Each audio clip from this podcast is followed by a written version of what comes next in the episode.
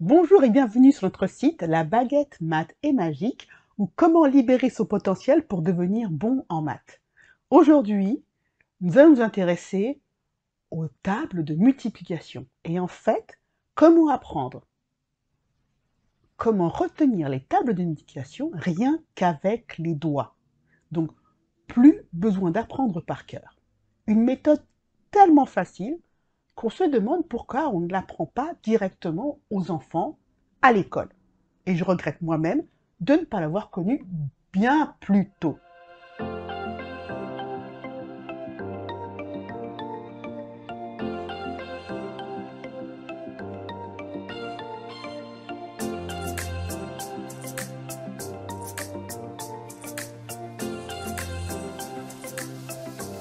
Alors, pour commencer, on part d'un petit postulat, une petite hypothèse de départ, c'est-à-dire on sait nos tables de multiplication jusqu'à 5. 1, 2, 3, 4, 5, jusqu'à 5. Très bien.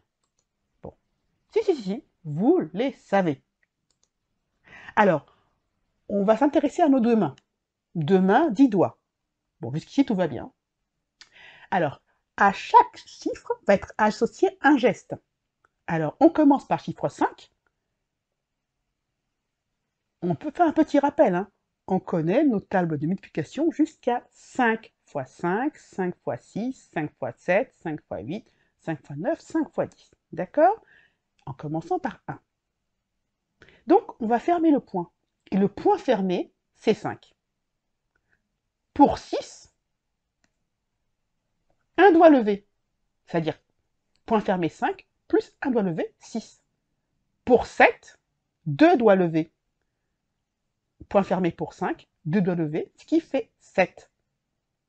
Pour 8, trois doigts levés, point fermé 5, plus trois doigts levés, ça fait 8. Et pour 9, je vous le donne en mille, 4 doigts levés, un point fermé pour 5, quatre doigts levés. Super Donc, on va donc apprendre à multiplier deux chiffres. Ces deux chiffres sont tous les deux plus grands que 5. C'est une technique très simple, hein, en trois étapes. Alors, est-ce que tu es prêt? C'est parti Alors, on prend l'exemple de 7 x 6. Alors, on voit bien, deux doigts levés, 7. Un doigt levé, 6. 7 fois 6. Super Alors, on va se poser, en première, étape, combien de doigts levés y a-t-il en tout? Vous en comptez combien là? Sachant que chaque doigt levé compte pour 10. On en a 3. Ce qui fait 10 fois 3, 30. Super On continue. Étape 2. Combien de toits recroquevillés en tout? Alors, regardez bien. Ici, il y en a trois. Ici, il y en a quatre. Et maintenant, ça n'est pas fini. L'étape 2 continue. On va donc multiplier ces doigts recroquevillés. Regardez bien.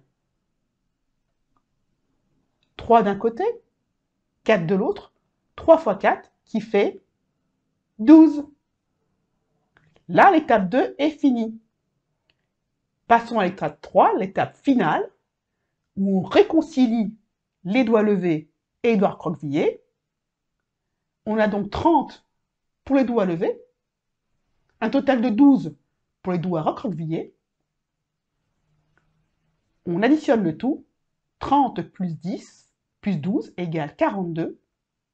6 fois 7, 42. Et ben voilà Super Vous voulez en faire une autre? C'est facile, non? Allez, un autre exemple. On prend 9 fois 8. Alors pareil, 9, 4 doigts levés, 8, 3 doigts levés. Super Alors, étape 1. Combien de doigts levés? Y a-t-il? Chaque doigt compte pour 10. Il y en a 7. 10 fois, 10 fois 7 égale 70. Super, on passe à l'étape 2. Combien de doigts recroquevillés en tout?